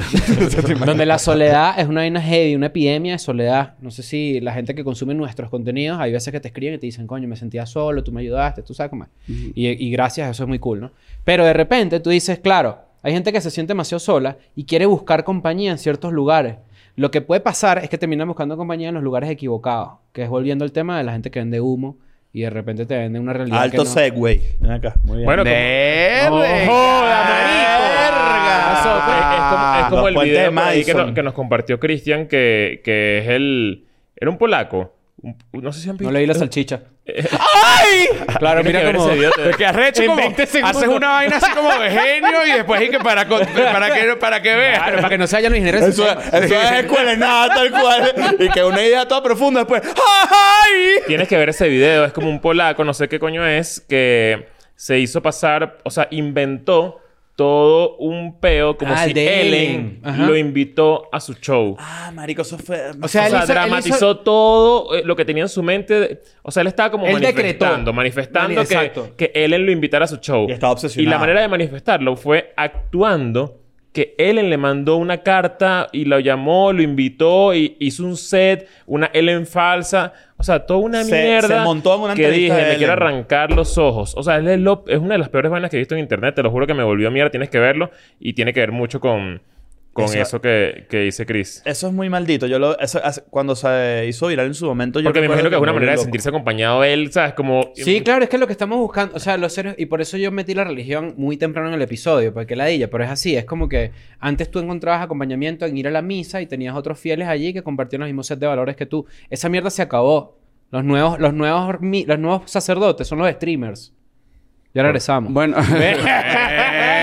Verga. no, pero si te digo una vaina que, que por cierto, y, y es burda de loco, pero me la dijo Julio Coco. Saludos. Un saludo a Julio Coco. Para el que no sabe, político venezolano... Líder. Ajá. No, No, no. no, sé bueno, si- o sea- no sé qué, no sé qué es de la vida de Julio Coco, pero cuando yo todavía estaba en Venezuela, yo una vez, yo, esta- estaba, yo estaba en un programa de radio y él fue. Y en un corte él me dijo, no sé por qué coño la gente estaba hablando de la psicología y de ir a terapia. Y el bicho dijo que no, joda, huevón, porque el carajo tiene esa voz. Yo vengo de un barrio. ¿Tú sabes quién es el psicólogo de los barrios? Los curas, marico. Y dije, de bolas, marico, porque la gente de los barrios no tiene plata para pagar un psicólogo. Pues evidentemente, entonces, coño, ¿a quién le cuenta sus problemas? A los curas. Y los curas te dan un consejo en base a qué. No te dan un consejo en base a la psicología, te dan un consejo en base al catolicismo o de la claro. religión que sea, que es una vaina totalmente tergiversada y, y, y sesgada. O Y sea, que- probablemente de una gran de una muy buena intención, pero siempre viene, está desactualizado, está, está exacto, mezclado con una- unos valores que de repente no representan la sociedad del momento. Es un pedo complicado. Pero el tema del coaching, que lo hemos tratado de, de traer a la vaina y siempre nos vamos para otro lado, es que es, es- es un tema bastante catchy para la gente que está navegando en internet, que se siente sola, porque la mayoría de la gente, marico, se siente sola, tiene depresiones, tiene inseguridades, tiene problemas, la- todo el mundo, o sea, todo el mundo. Entonces, coño, si de repente ves un carajo que dice una vaina medianamente sensata, o sea, como que, coño, y, y voy a decir aquí algo, no sé, tipo de autoayuda, la, la más barata y que... Coño, si te sientes mal, coño, no jodas, no, no te sientas mal, lucha por tu sueño, busca tu verdadera vocación, encuentra dentro de ti lo que... Verga, hay gente que en verdad conecta con esa vaina y empieza a seguir a esta persona, marico, y, y- y lo hace. Y esta persona realmente no está acreditada para un coño, Claro, pero es que también la gente está, como tú bien lo dices, hay gente que está en un y en la epidemia de la soledad y toda esa vaina que claramente esa vulnerabilidad te tiene demasiado abierto a cualquier cosa que realmente te haga sentir bien, así sea un consejo demasiado estúpido. Y, y ese es el verdadero dilema de toda esta vaina, porque ¿qué, qué pasa con la gente que sí le funciona? Lo que pasa es que hay una línea... Mira, hay Está una línea- mal, no. Está bien, weón. Claro. Mira, lo que pasa es que hay una línea demasiado delgada en ese tipo de gente que hace autoayuda, que es esa que tú dices, y está el otro extremo que es, no sé si han escuchado alguna vez de Grant Cardone, por ejemplo. No. Grant no. Cardone es, eh, pueden googlear, googlearlo, es un carajo que vive de manipular a la gente. Mierda. Eh, hace conferencias de 5.000 personas en Estados Unidos y lo que hace es decirte, tú quieres, o sea, todos podemos ser billonarios porque hay demasiado dinero en el mundo. Entonces, si tú quieres ser billonario, yo te voy a enseñar cómo hacerlo porque voy a, voy a lograr que tú, que llevarte 10 veces más allá de donde estás ahorita con respecto al dinero. Entonces, todo está en la mentalidad. No te habla de economía fiscal, no te habla de teoría económica. O sea, Él te dice, si tú quieres ser millonario, todo está en la mente.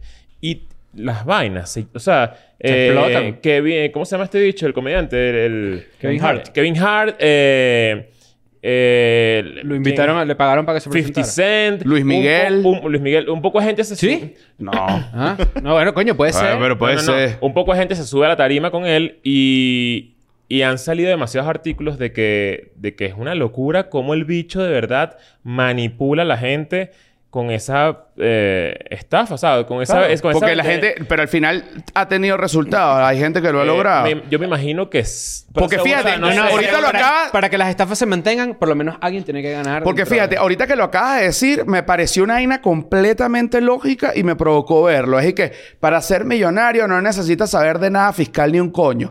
Todo está en la mente. Entonces, de bola. Mira qué premisa tan arrecha. Es como Es que. demasiado- Marico, mira, te voy a decir una vaina. Para que tú seas millonario. Tú no necesitas saber de nada. Ese es el es debate. simplemente pensar distinto. Coño, entonces. ya Ese es el debate que hay ahorita en internet con respecto a él, porque mucha, además de que el show es demasiado pirotécnico. Es como un circo. Claro, es una estimulación es maldita. como fuego, no sé qué. Entonces, como que todos hay que multiplicar tu dinero por 10, no sé qué. Todo está en la cabeza. eh, pero, pero nunca te habla de, de, de, coño, de conceptos básicos de economía que puede ser que sí. Tienes que tener todo en tu mente y que capaz cambiando tu mentalidad puedes lograr una cosa recha, pero... Coño, necesitas hay- otras vainas. No, pero hay un choque muy, muy interesante de, de... ¿Será que... O sea, sí es una estafa? O sea, como que... Bueno, hay vainas que regulan eso que es evidente. O sea, el- la- Que no es un sistema piramidal. Exacto. no es una pirámide, esto es un triángulo. Sí, ajá. o sea, ¿Qué es lo que dices? yo, yo lo he visto y te lo juro que es una locura. Y tengo gente conocida que incluso ha caído en eso. Y eh, a veces siento como que opinar sobre eso es, es mucho de superioridad Yo- moral, ¿sabes? Bueno, está Porque- bien, pues no está viendo más aceites esenciales. No, no, pero hay una, hay una vaina también que estamos... Estuvimos hablando de mucho... Estamos hablando de la Todas, gran- todas las cifrinas que están mamando. Claro.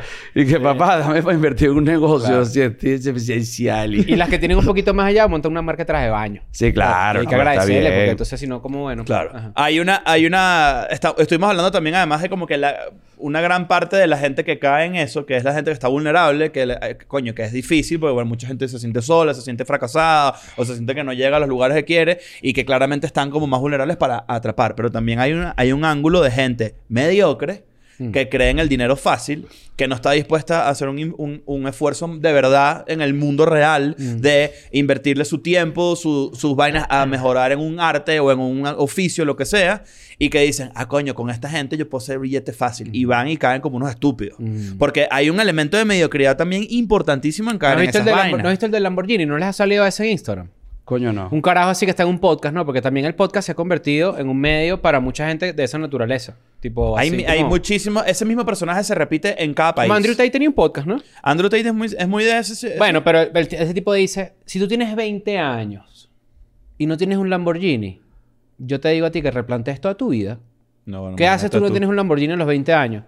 Si yo he visto la can- lo fácil que es tener un Lamborghini, yo he visto la cantidad de dinero que hay ahí en la calle. ¿Por qué no sales a buscarlo, pues? Hasta ahí. Verga. Mira, Uno dice, sí, hasta ahí tú dices y que, bueno, me lo dijiste y dije, verga, bueno, marico, tengo 40 y no lo tengo, Eh, pues. Ajá, exacto. Entonces tú dices, mierda, ¿sabes? Un carajito de 19 años, de 20 años, debe caer tan fácil en eso. Por supuesto. Y, En y- el meterse y- una deuda No, sádica. acabo, acabo de caer. Es, es Claro. acabo de Tú caer. eres 40, tú eres tener dos Lamborghini. Dos Lamborghini, marico. Y no solamente la gente como José que acaba de caer, sino eh, gente que está obsesionada con tener el dinero en algún punto de su vida. Yo conozco gente que de verdad se muere por tener... O sea, es como... No hay nada que supere el sentimiento que tienen por, por el dinero. Y ni siquiera saben para Y- qué. Y ni si... O sea, es, es eso. Es como que necesitan tener un Lamborghini y necesitan tener, qué sé yo, cualquier... Pero es que en O sea, ese caso, en ese caso, estamos esa es la gente que deposita en lo material la ausencia de lo espiritual. Claro. Entonces, sí me gusta. Sí. Me gusta Ya eso. Otra vez. Otra vez, claro. Pero es depositar en esas cosas, en tener lo que no tienes espiritualmente, o sea, lo que no te satisface ad- por dentro. pues. Bueno, adentro iba a decir. Bueno, en, en- durante la pandemia yo tenía un vacío espiritual, obviamente, como mucha gente. Y agarré, me compré un carro. Y lo vendí porque es que no lo necesitaba. Mm. O sea, yo me compré nada más el carro como para sentir que tenía un éxito. Ok. Pero en el momento no me di cuenta de eso. Yo dije, coño, ¿qué hago? Necesito un éxito. No tengo un éxito. Fui y me compré un carro. que, es Mira, que es válido, ¿no? Como No, que bueno, sentirte marico, bien. claro. Sí, sí, sí. Agarré, me compré el carro. Después se quedó sin batería, no lo usé nunca. Lo vendí. Ah, fue una compra que es- impulsiva. que Ese es el, el eso- peor fue que fue impulsivo. Claro, pero eso es exactamente... Eso se puede traducir igualito en meterte de repente a ver unas vainas de Tony Robbins. O sea, no hay Pero ese es otro diferencia. peo. Pero- Es lo mismo. Claro, o sea, si tú te pones a ver, es como que cualquier tipo de autoayuda o superación personal que vaya de la mano con que alguien te motive a hacer las cosas. Por ejemplo, un entrenador de gimnasio puede ser un motivador. Es un motivador. Es un motivador, un coach. Pero bueno, eso puede pasar de repente en gente que necesita un coach para gerenciar una empresa. O para llevar su vida, o para una agenda. Todo eso es muy válido. Yo de pana no estoy, no estoy siendo cínico con eso. Tú- Cuando se vuelve cínico es cuando empiezas a involucrar el dinero de una forma en la que tú dices, ya va. O cuando un carajo líder de esas vainas se superlucra. Eso o se es- convierte en un pedo que de repente tú dices, pues me ha pasado que yo voy así por unas convenciones y de repente me marcan con una vaina que me marcan el ganado aquí, tac, y tengo que mamar el huevo al líder para Coño. subir de nivel. No, menos mal que te sacamos de ahí, mierda, weón. menos mal. No, el líder dice que vamos a tomarnos este cóctel porque ya van a venir los marcianos. Claro. Verga. 75 muertos en Bueno, una isla. este bicho Gran Cardón, tú ves sus redes y es puro avión privado. O sea, es como una... Claro. eh, es como un pedo aspiracional para la gente Hay que un- de verdad hay un clip se famosísimo muere de- por tener esa, esa vida. Hay un clip muy famoso de un pastor de una Las de mega iglesias, de ¿no? las ¿Tú mega iglesias. pedo? ¿Alguna vez has hablado Pero de tú has visto la, tú has visto Las la mega iglesias. No he hablado de pero eso. has Las visto mega iglesias, ese pedo gringo así que son como unas iglesias evangélicas o cristianas donde de repente el líder, el pastor, que es el que vas a decir Ajá. tú, es y que Dios me ordenó que yo tenga un jet privado. Así fue Para yo poderme mover más rápido y darle el sermón a Una ustedes. entrevistadora Sí, sí, agarró claro. a uno de esos pastores así a punto de montarse en su jet y le dijo, ¿y cómo usted tiene un jet si usted habla de...? Y el bicho como que se queda medio ponchado porque una vez más sigue... Y ahí es donde conectan con los comediantes, con los carajos... Son generalmente carajos muy elocuentes, muy extrovertidos, muy fáciles, muy manipuladores. Y el bicho tú lo ves medio trancado armando todo el argumento en su cabeza de cómo se va a defender de que tiene... Y el, la- tal cual es el argumento. ¿Y sabes Es que lo- Dios Ajá. necesita que yo me mueva rápido para poder... Y sabes que lo peor del caso, los fieles, sobre todo en estas mega iglesias que es de gente blanca gringa, compran tanto ese argumento porque ellos son fieles creyentes de que eso es verdad. Porque, por ejemplo, hay otro, hay otro caso de que el tipo tiene una cartera Louis Vuitton o unos Rolex, es una vaina así lujosa. Y el tipo dice, a mí me critican por esto. ¿Para ustedes no les gustaría tener algo así? Bueno, Sí. está bien. Sí. Tú, Kitty, se los cogió de una. Y no puedes, y no sales de esos cultos. O sea, tú no puedes Sí. convencer a una masa de que se vaya ahí porque además se retroalimenta. Esos son carajos que están ahí metidos en ese mismo peo y no los vas a sacar nunca porque sin eso los carajos pierden sentido. ¿Tú, tú has sido víctima alguna vez de como de, de un coaching así que tú digas, coño, caí? Mm, verga, o sea, sí que ahorita recuerde, no. Lo que pasa es que yo soy un carajo siempre pro terapia. Entonces, este, que tú ahorita que coño, odio que manden a ir a terapia. Pero te lo, o sea, porque, a ver, hay diferentes tipos de gente. Hay gente que hace ejercicio solo y se pone yuca. Abeja de Raguayana, por ejemplo. Se fue a hacer ejercicio, se puso yuca.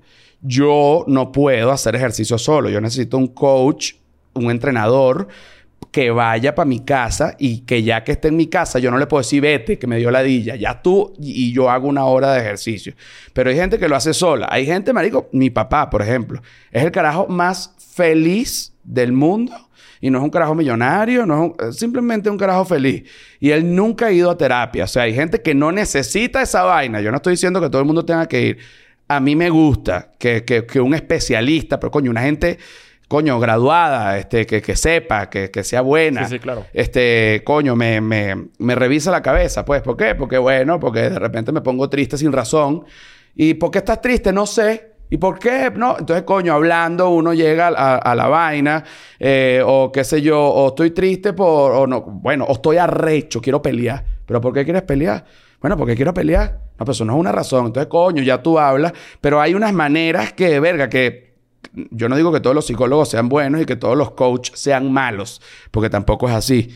Pero si, si en mi caso yo nunca he sido víctima de verga. com- Bueno, una vez caí en Herbalife, huevón, tenía 19 años. Ma- Marico, ¿Eso ese es es? el mejor ejemplo del mundo. Exacto, y una vez caí en Herbalife, una jeva que estaba divina, este, se llama, creo que Vanessa, no me acuerdo. El apellido. el apellido. Es que, no me, es que no me acuerdo. Entonces la caraja empezó vendiéndome la vaina como que, mira, si tú quieres tener demasiado dinero ahorita a tus 19 años, este, eh, tienes, verga, Herbalife es la solución de la vaina, ¿no? Con, tu, con tu chapita. Ajá, con la chapita. ¿Por, por qué? ¿Cómo funciona? Entonces ella me explicó, me sacó una hoja.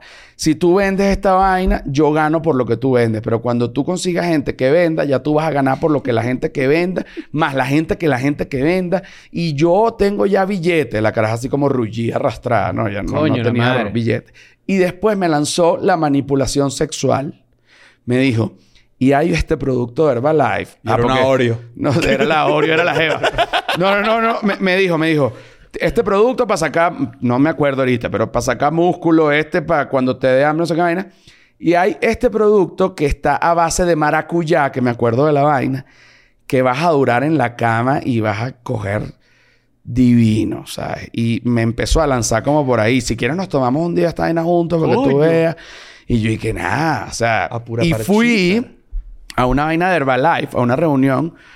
Marico, y yo tenía 19 años, o sea, pude, hasta ahí ya yo había caído, porque dije, coño, bueno, si voy a ganar billete, esta jeva me lo está diciendo, y además se quiere tomar la maracuyá conmigo, vamos a echarle bola. La maraculiá. La María Culiá, Claro. huevón. Y fue una vaina de Herbalife allá en Caracas, en aquella época, no me acuerdo exactamente en dónde. Eh, marico, que eran unas sillas así de plástico, todo el mundo estaba como enajenado, tipo evangélicos, de estos evangélicos Sí, rajados. enfermos, o sea, ya. ya. ajá, ya va a llegar el, el que tiene el más billete, el que tiene más billete. Y ha llegado un carajo, huevón, en un carro deportivo rojo y se baja de, de- de su carro deportivo y todo el mundo dice, "Ah", gritando, mari. Pero te estoy hablando, no, ah, que eran como una euforia, multitud. Eran como 100 personas. ¡Ay! La, la jeva, los carajos, coño, ¿cómo estás? Vale, qué alegría verte. Este es Y un el- ganador, este es un ganador. este es un ganador. Este tipo vendió Herbalife que jode. Yo, al igual que ustedes, comencé vendiendo este producto, este pote. Y ahorita tengo una cantidad de vainas insólitas. Y ustedes también van a poder. Y usted, porque bolas, Qué toda, peligro, toda esa... Toda esa pirámide, él ganaba de, Claro. de- de esa vaina. De esas 100 personas, claro. incluyéndome. Y yo agarré, marico, yo tenía unos ahorros de que había trabajado en un plan vacacional y me compré como cuatro cajas de productos Herbalife. Llegué para la casa, me dio la de vender esa vaina, bloqueé a la jeva esta y bueno, me lo Maracuyá robé. desayuno. Me lo robé, papá. o sea, me lo robé no, no porque no, no los usé ni siquiera, sino esa vaina se venció y ya. Yo dije, esta mierda, yo no voy a ir tocando unas oficinas Sí, y que no, te- todo, que yo no soy este carajo. o Her- sea, Herbalife no, pero Yerbalife, bueno, puede ser. Yerbalife fui por mucho Claro, tiempo. puede ser. Claro. Este- Un, saludo, a- un saludo a la visa americana. Un saludo a la visa Aquí nadie americana. fuma. Aquí la gente, no, yo estoy seguro de que aquí alguien, esta vaina la ve mucha gente. Alguien acá que trabaja en la embajada, dejé de fumar hace añales, huevón. Estoy sharp. Me voy a hacer el examen ahorita para que vean, no joda. Positivo para ¿Cómo es, el Arrecho. exa- cómo es el examen? O sea, te sacan sangre y ya. No, cuando tú tienes un, o sea, cuando tú pasaste por un super peo en Estados Unidos que tiene que ver con drogas, como fue en mi caso, que fue la marihuana, que gracias a Dios fue marihuana porque si hubiese sido otro tipo de droga eh, fuese peor. Eh, para, para tú pedir una visa, ellos tienen que verificar que efectivamente tú no eres un maldito drogadicto. Entonces te mandan a hacerte unos exámenes médicos, pero esos exámenes médicos no es que tú, lo, tú te los haces, no, que yo voy aquí para el Centro Médico El Ciudad Chopo. de México, para el Chopo aquí, los laboratorios del Chopo. No, porque ellos asumen que tú Chopo puedes... Guzmán, el el hermano. Chopo Guzmán era uno de mi papá. Tú puedes joder la vaina, ¿sabes? Sí, que tú le puedes pagar a alguien o cualquier vaina. Entonces, ellos te mandan, la embajada te da una serie de clínicas que solo va gente eh, para esa vaina. O sea, no es que son unas clínicas que, que va gente a revisarse, no. Son clínicas que va gente que la embajada necesita que un médico dé el certificado. Ahí hay, hay un grupo de médicos que, evidentemente, huevón, o sea, son unos tipos más serios que un revólver, incorruptibles, huevón. O sea, una vaina, unos gringos, huevón. O sea, Men in Black. Sí, sí, sí, unos, unos bichos así. Y te hacen un estudio de todo, o sea, de todo. Te hacen desde placa de tórax, para ver si tienes tuberculosis, cualquier vaina. Este, examen de orina, examen de sangre y un examen psicológico, como con tres psicólogos, huevón, a la vez en una mesa redonda, que ellos van anotando tus actos. O sea, si tú cruzas las manos, si tú miras para un lado, si, o sea, tú- cualquier vaina. Qué miedo. queda- estás así sentado así y de repente... Exacto. ¡Era Y, los- marihuana! y- y el bicho sí. Ajá.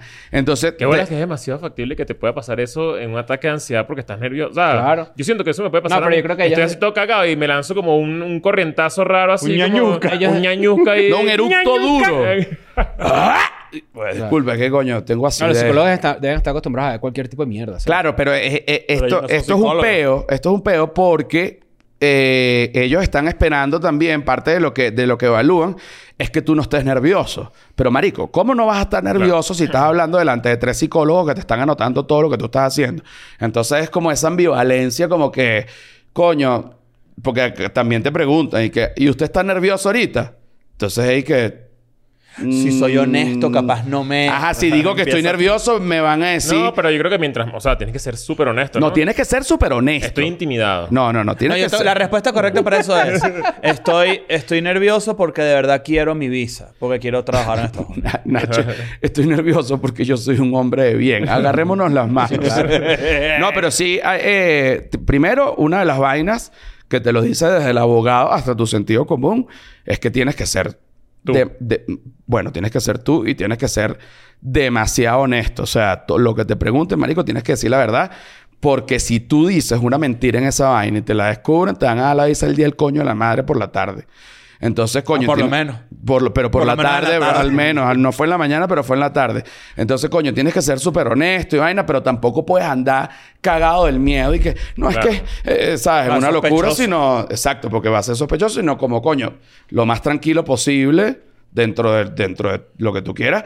No responder de más, pero tampoco de menos. O sea, cuando digo de menos, no es ser como cortante. Y usted cuando estaba, sí, Ah, bueno, Claro, claro, ah, porque sí, se claro. siente ensayado. Pero ahí está el coaching. Ahí hay un coaching. Ahí hubo, bueno, esto más. Pero muy válido, ¿no? Que el abogado te diga, mira, tipo, así se responde en una vaina, pues. Exacto, el abogado me dijo, mira, marico, o sea, no es que te vas a poner, no es que si te preguntan y que, mira, y tu papá, bueno, que resulta que cuando yo estaba, no, porque no te vas a poner a hablar de más. Bueno. Exacto, no, te- no hables de más, pero tampoco de menos, simplemente como que, marico, vas y hablas y respondes lo que Puede te ser preguntan. tajante. Y Por en eso esa- que, en por esa eso que no tiene visa. Ah, ¿ves? ¿Viste? Claro. Hey, Finn. En esa misma idea, vamos a hacer una pequeña pausa porque me estoy meando. Y Ve, me puedo hacer mea. Está daño. bien, está bien, está bien. Coño, yo sí quiero un café.